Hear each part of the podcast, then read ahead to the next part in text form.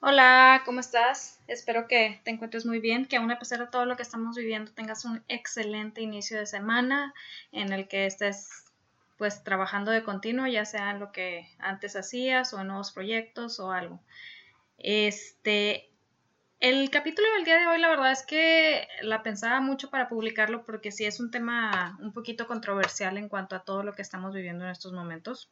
Y no precisamente porque algo esté bien o esté mal o así, sino hay muchas cosas que se han desarrollado en todo, en todo esto que está sucediendo. Hace poquito veía una imagen en, en internet que como que cobró mucho auge, que decía que si no sales de esta pandemia aprendiendo algo, emprendiendo algo o haciendo algo, que pues nada más era falta de disciplina. Y la verdad, me dejó pensando porque digo sí y no estoy de acuerdo con eso.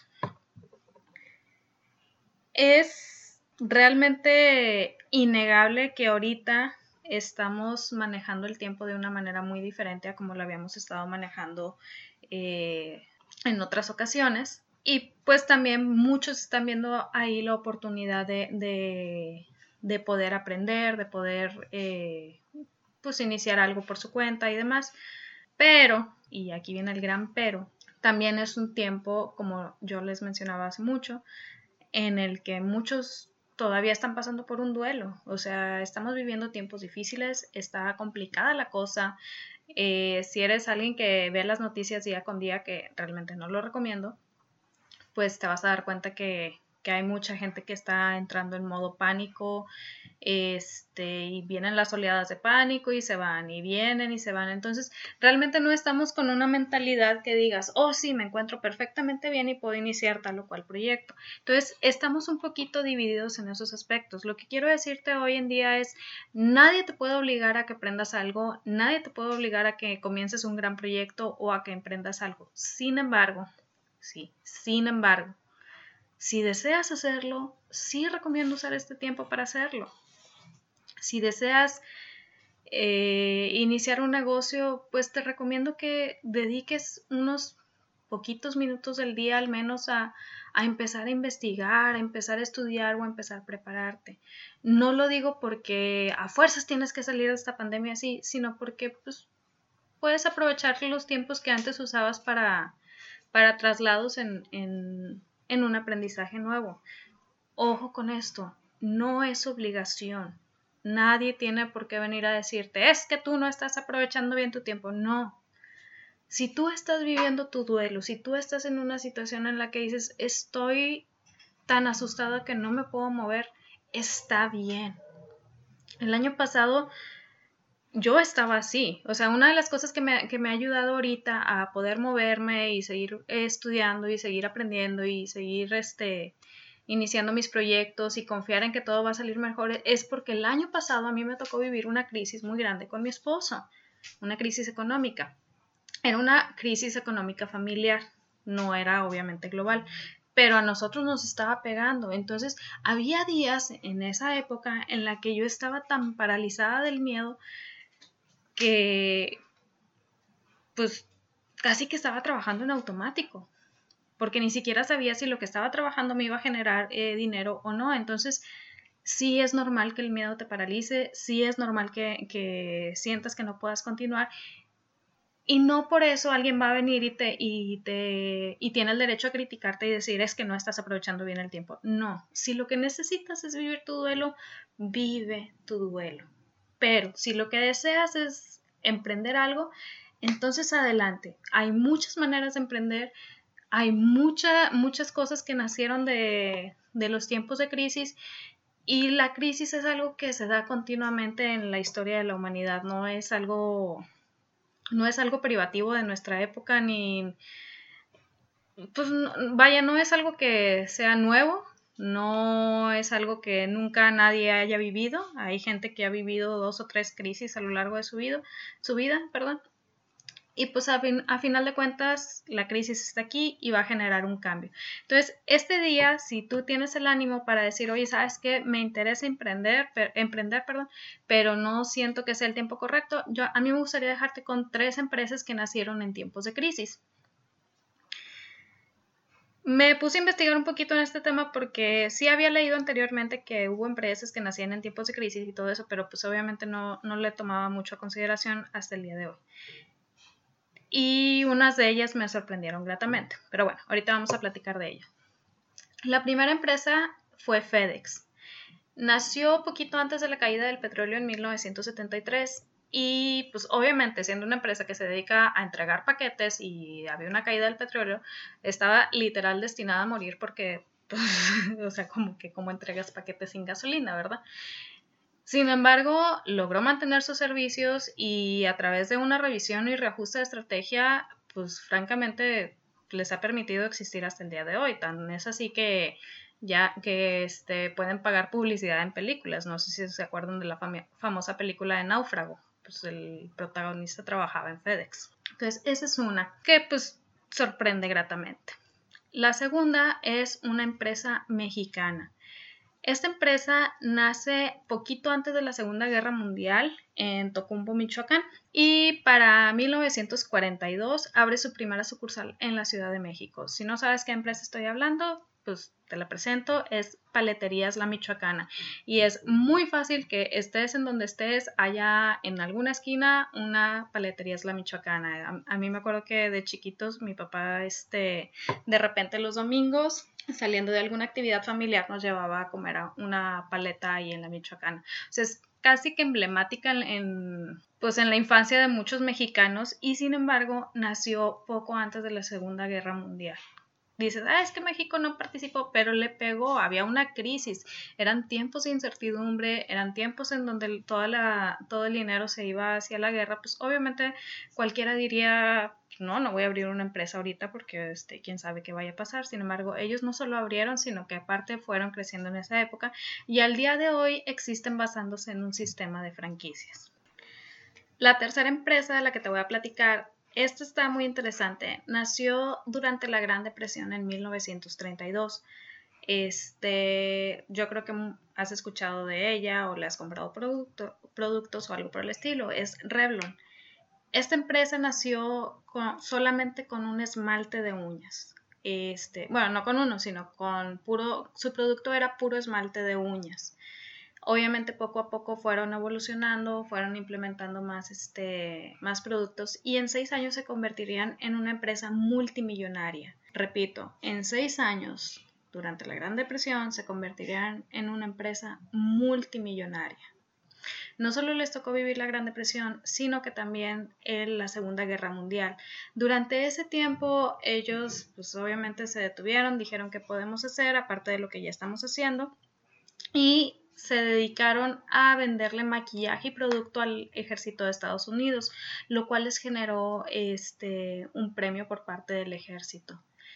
Durante la década de los 50 empezó a incursionar en el mercado japonés, ya pasando la guerra y todo eso, y esto lo hicieron usando mercadotecnia enfocada en las mujeres americanas.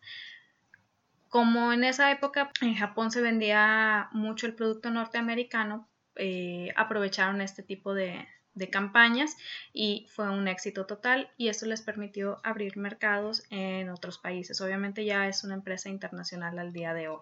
Con esto no quiero no quiero fomentar ese pensamiento de, ay, tienes que hacer algo y tienes que enfocarte y tienes que comenzar un proyecto. No, pero sí quiero que visualicemos un poquito. Las crisis han existido siempre. Si hay historia de la humanidad, vamos a ver muchas crisis a lo largo de su historia. Y de hecho, Dave Ramsey clasifica las crisis en dos. Una es la crisis familiar y la otra es la, otra es la crisis mundial. Entonces, primero tenemos que ver en qué clase de crisis estamos y poder tomar medidas con base a ello. Aquí de estas, de estas tres empresas podemos aprender unas cuantas cosas. La primera, obviamente, la crisis puede desalentar. La crisis genera mucha incertidumbre, genera mucho miedo. Sin embargo, en medio de todo eso hay gente que tiene sueños, hay gente que tiene esperanzas y busca oportunidades de lograr esos proyectos a como de lugar, independientemente de la época que esté viviendo. Lo segundo que podemos aprender es toda crisis genera un cambio. Yo sé que eso no va a quitar la preocupación que tenemos y yo sé que esa preocupación nos aprieta hasta lo más profundo del estómago y nos paraliza. Pero en medio de todo esto te invito a que busques de qué manera puedes hacer como un cambio en, en aquello que estás visualizando, un cambio en la manera de ver las cosas. ¿A qué me refiero con esto? ¿De qué manera crees tú que va a cambiar la economía y de qué manera crees tú que puedas ingresar en esa economía. No quiere decir que, las habilidades que tenías se queden obsoletas, no, pero de qué maneras se pueden ir este, incrustando en esta nueva economía que viene. O sea, realmente tenemos que visualizar el todo, y no solamente quedarnos en, ah, ya no puedo vender así de esta manera, entonces mi negocio, mi negocio ya se acabó. ¿Quién quita? A lo mejor tu negocio florece de una manera que no te imaginabas.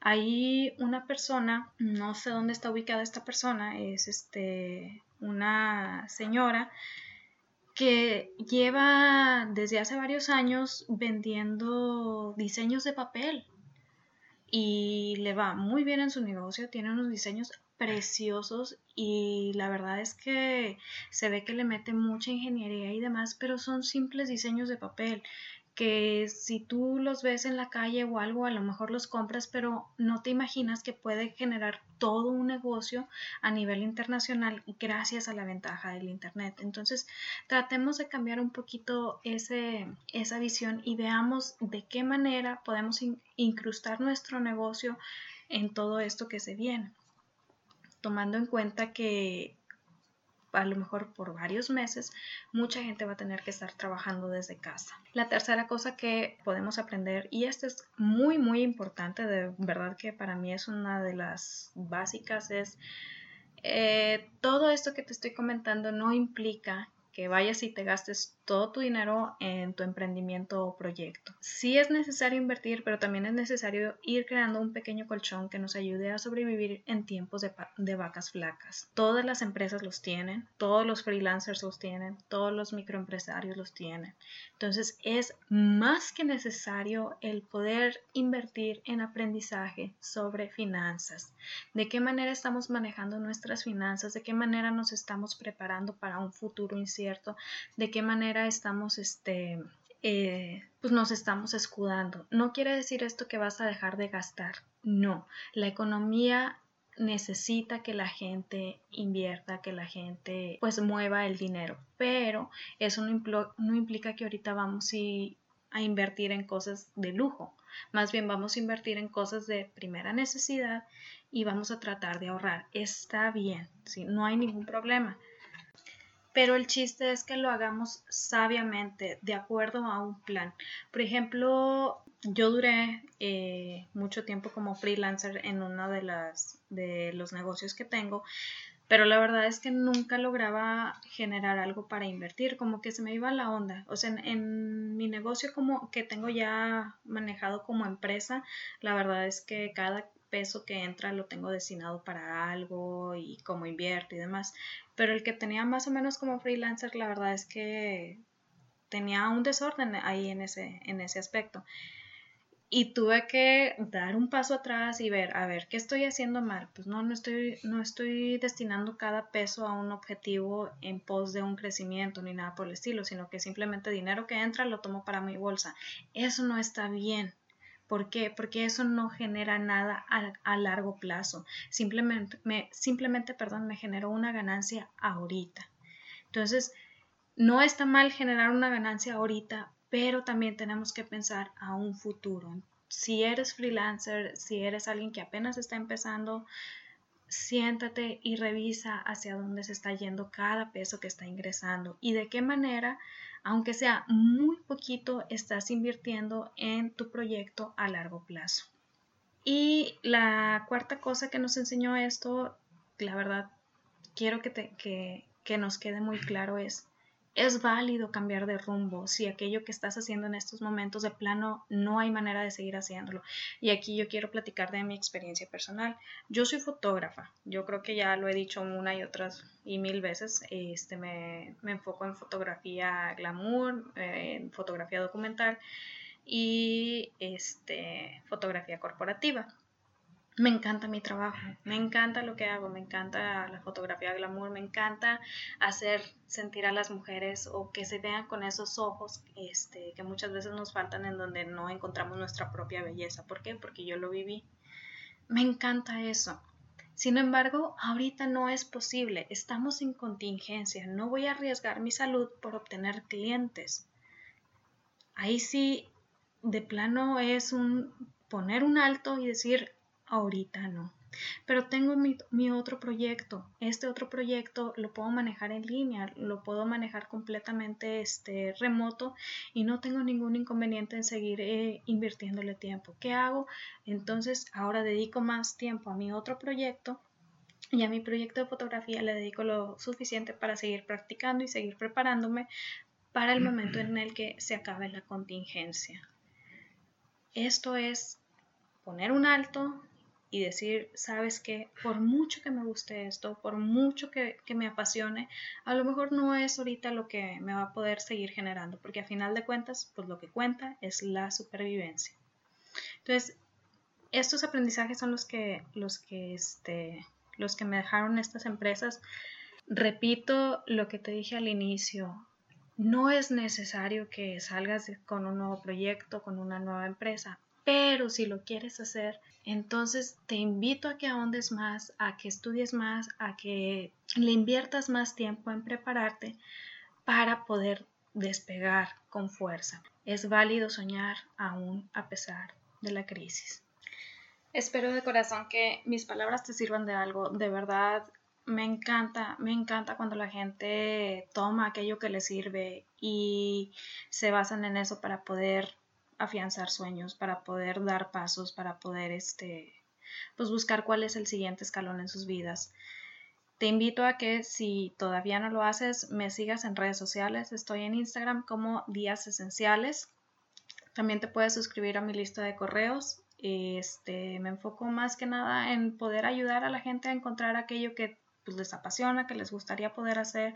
Más que nada que tomen el control de su día a día en muchos aspectos, ya sea en aspectos más saludables, en aspectos financieros, etcétera, etcétera, porque al final de cuentas la verdadera estabilidad se alcanza cuando nosotros mismos tomamos responsabilidad de nuestras propias decisiones y actuamos con base a ello. Si tienes alguna duda, puedes dejarme un mensaje en mis redes sociales, puedes mandarme un correo a wendy.vasquez.com o si deseas puedes suscribirte a mi lista de correos, te voy a dejar el link más abajo. Te mando un saludo, de corazón espero que estés bien y nos vemos la siguiente semana. Bye.